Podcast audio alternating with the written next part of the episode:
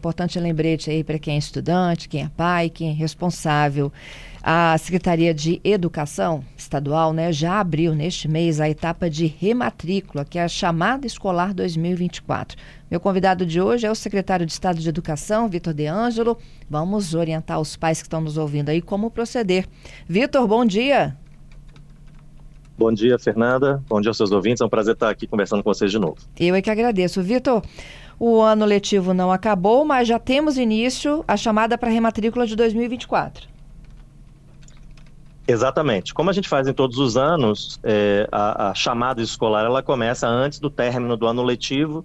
Haja vista que a gente tem um quantitativo grande de estudantes, a gente precisa fazer isso em mais de uma etapa, então não dá para esperar o mês de dezembro chegar e concluir o ano letivo para então começar a chamada. A gente faz isso antes, como as escolas particulares também, aliás. Uhum. Mas na nossa rede, talvez para algumas pessoas possa soar um pouco estranho, porque é bem antecipado, né? A gente começou em 1 de novembro. E o que, que os estudantes precisam de saber? O que, que ele precisa de saber para poder garantir a vaga do próximo ano? Bom, vamos lá. É, como eu disse, nós começamos a chamada escolar no dia 1 desse uhum. mês. E até a segunda-feira que vem, ou seja, no dia 20, nós estamos no período voltado à rematrícula. Então, importante agora é para quem é estudante da rede, porque nós estamos há uma semana de encerrar o período de rematrícula, ou seja, o período voltado para aqueles que hoje já estão na rede estadual de ensino. Esses estudantes têm mais uma semana para garantir a sua vaga. Não é que eles vão perder a vaga, há vaga para todo mundo, mas se ele não faz a matrícula agora, ele na fila de prioridades para a alocação da vaga, ele perde a sua prioridade, já que ele veio primeiro, né, como rematrícula. Então ele até vai conseguir uma vaga, mas talvez não na escola que ele quisesse, não na sua própria escola onde ele está hoje, possivelmente quer fazer a rematrícula para aquela mesma unidade escolar. E a partir da terça-feira que vem, que é dia 21 de novembro, até o dia 22 de dezembro, então por um mês, nós teremos a segunda fase, que é a da pré-matrícula, voltada para todos os que não são estudantes da rede estadual de ensino. Então, pessoas que vêm da rede municipal, da rede particular, que se mudaram de outro estado para o Espírito Santo e aí estão buscando a sua vaga. Então, da terça-feira que vem, dia 21, até o dia 22 de dezembro, é a segunda fase da chamada escolar voltada aos estudantes que não estão é, matriculados na nossa rede hoje. Uhum. São todos ensino médio ou tem fundamental também, Vitor? Não, tem tudo. Tem fundamental ainda, fundamental 1, uhum. fundamental 2, é, ensino médio, EJA. Então nós temos todas as modalidades e, e etapas. E, e, não tem etapa diferenciada, né? Todo mundo que está precisando de garantir a vaga do próximo ano, que já está na rede, faz agora. E depois são os novatos. Exatamente. A diferenciação não é pela modalidade ou pela etapa. Então, não é se você é do tempo integral, ou do ensino médio, ou da EJA, ou da educação do campo. Isso não importa. O que importa são essas duas fases. Então, como eu disse, e já repetindo, até segunda que vem, dia 20, é, quem hoje é estudante da rede faz sua rematrícula, independente de, da etapa em que ele está matriculado, e depois da terça-feira, dia 21 até dia 22 de dezembro, para aqueles que não são estudantes da rede. Uhum. Ô, ô Vitor, e como é que está o processo de adesão? Assim, há muita evasão? Não, está seguindo o seu, o seu ritmo assim, normal, né? A julgar pela, pela dinâmica dos anos anteriores. Claro que a gente deve ter uma diminuição do número de estudantes, pelo processo também natural de, de algumas municipalizações de escola. Então, isso faz com que estudantes que no ano passado estavam na nossa base, na chamada escolar, não estejam nesse ano. Mas, proporcionalmente, a gente tem mantido a mesma dinâmica da procura, é, lembrando que também as pessoas acabam deixando um pouco para a última semana, então é muito provável que nesta semana que nós começamos agora, a gente tenha um número maior de, de pessoas procurando a rematrícula. Uhum. E quem não fizer agora e depois que passar o período de matrícula de novatos, ele pode lá na frente voltar a requisitar? Pode, na verdade, é, isso é bom a gente falar. A, a educação é um direito de todos uhum. e a educação pública ela está aberta a qualquer tempo para qualquer pessoa. Isso quer dizer que em qualquer momento do ano, inclusive, se alguém nos procura vindo, por exemplo, de uma escola particular ou de outro estado, essa pessoa ela é matriculada. Então a chamada escolar, ela não é um limitador, ela é só um processo de organização da é por isso que a gente faz a chamada escolar e faz com fases, com público-alvo e com procedimentos específicos. O que significa que isso ajuda muito no processo de organização da rede, nosso planejamento, organização das famílias, otimização dos espaços, para a gente traçar a, as rotas de transporte, que é uma etapa subsequente e paralela à chamada escolar, mas se alguém não participa da chamada, perde, por exemplo, é, o período que deveria fazer. O estudante hoje, como eu já disse no início dessa entrevista, ele é um aluno nosso, mas aí ele, por qualquer razão, não fez.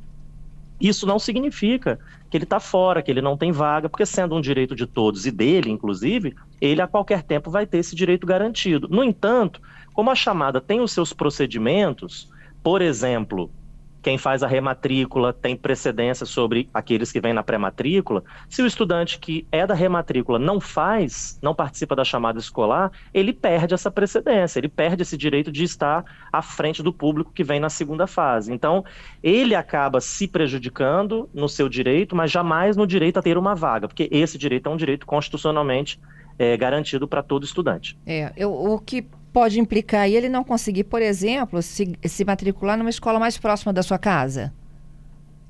Isso já pode acontecer é, em função da, da procura de determinada escola. Por exemplo, pegar a escola Renato Pacheco, uma escola conhecida aqui em Vitória, Jardim Camburi, uma escola muito procurada, talvez seja a mais procurada da nossa rede.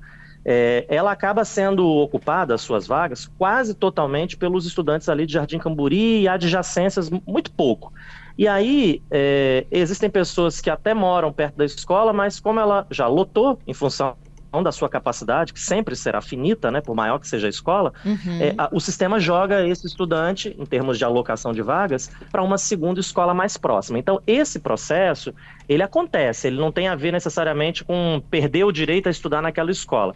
Eu me refiro muito assim, imagine um estudante que hoje está no Renato Pacheco, é, até por uma questão de bom senso, todo mundo que está nos ouvindo imagina que essa pessoa ela tem direito a continuar na sua escola mais do que uma outra pessoa entrar ali e ocupar a vaga dela. É Sim. É por isso que na chamada escolar a rematrícula vem antes da pré-matrícula. E às vezes na rematrícula você já enche a escola toda porque tem muita procura. O Renato Pacheco é um caso típico.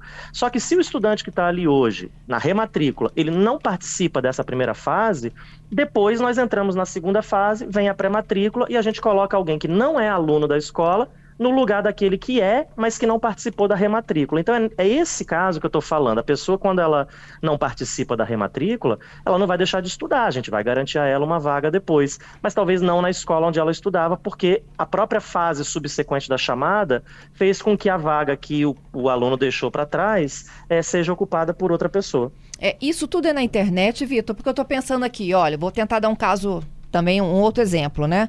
É, eu, este ano, meu filho estudou na rede de Vila Velha, rede estadual, mas no colégio de Vila Velha, só que no ano que vem, por exemplo, estou me mudando para o interior do estado. Eu preciso de ir até uhum. o interior do estado garantir essa matrícula, eu faço tudo online. Não, é tudo online. E mesmo se você está numa escola na mesma cidade em que você reside, na rede estadual, pelo menos, não há não há nem a necessidade e não faz nenhum sentido você ir pessoalmente à escola, porque a escola não está autorizada a fazer a matrícula de ninguém. Uhum. Então ninguém deve ir à escola. Filas são coisas que não existem na rede estadual. Se aparecer alguma imagem com fila, isso não é na rede estadual, porque todo o sistema é online. Muito bom. E aí, tanto para facilitar situações hipotéticas como essa que você falou, quanto para pessoas que moram aqui na mesma cidade, então moram em Vila Velha, como você disse, a escola é em Vila Velha, mas a pessoa faz isso pela internet. Se for alguém menor de 18 anos, que é o nosso público típico, aí é o seu responsável que tem que fazer. Se for um estudante da EJA, por exemplo, com mais de 18, aí ele mesmo pode fazer. No site da SEDU, nós temos logo no, no site, na parte principal, um banner que é o link para o sistema de gestão escolar. E também à esquerda do site, no menu, existe um item chamado chamada escolar. Quando clica ali, tem todas as informações, inclusive o link que remete ao sistema de gestão. Uhum. Perguntinha aqui da audiência, do Giovanni. É, uhum. A matrícula emite um comprovante de matrícula, de uma espécie de recibo? É, Sim, já escutei emite. de um conhecido que fez matrícula, mas não tinha como comprovar. Aí eu não sei dizer a situação, mas a princípio é uma situação estranha porque o sistema ele gera um comprovante é, que é exatamente um documento como esse, uma espécie de recibo que diz que você pediu a vaga na escola tal ou, e até em mais de uma escola, porque vale dizer o sistema te coloca mais de, de uma opção, né? Em qual turno, então traz todos os detalhes sobre o estudante, sobre o seu pedido de matrícula, de rematrícula ou de pré-matrícula.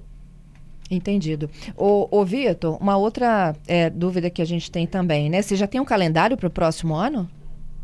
Quando as aulas terão já início? Tem... Uhum.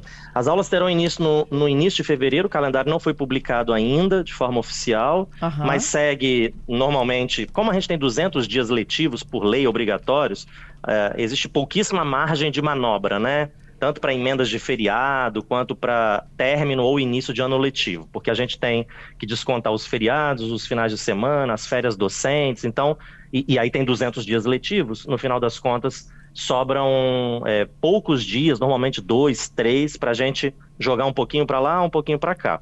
Então, no início de fevereiro, é, a gente começa as aulas, vamos até dezembro, como temos feito nos últimos anos.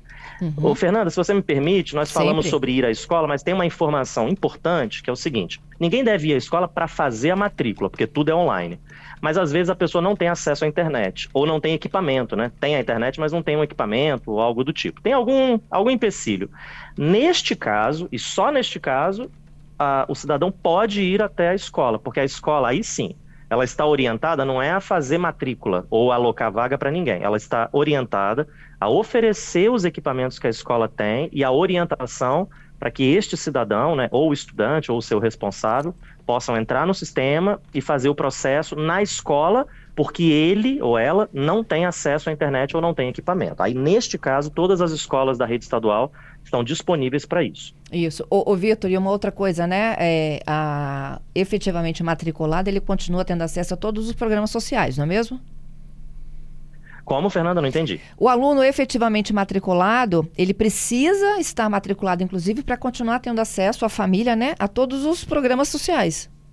Claro, perfeito. Aqueles programas sociais que exigem como é, uma espécie de compensação ou pré-requisito que é, ele esteja matriculado na educação básica, é, então observar a chamada escolar é importante, porque esse recibo a que o seu ouvinte se referiu e depois na efetivação da matrícula, a confirmação da sua vaga, são documentos comprobatórios para, por exemplo, continuar recebendo políticas, benefícios sociais de políticas públicas que exigem como contrapartida a matrícula na educação básica. É isso. Gente, educação muda o mundo, né, Vitor?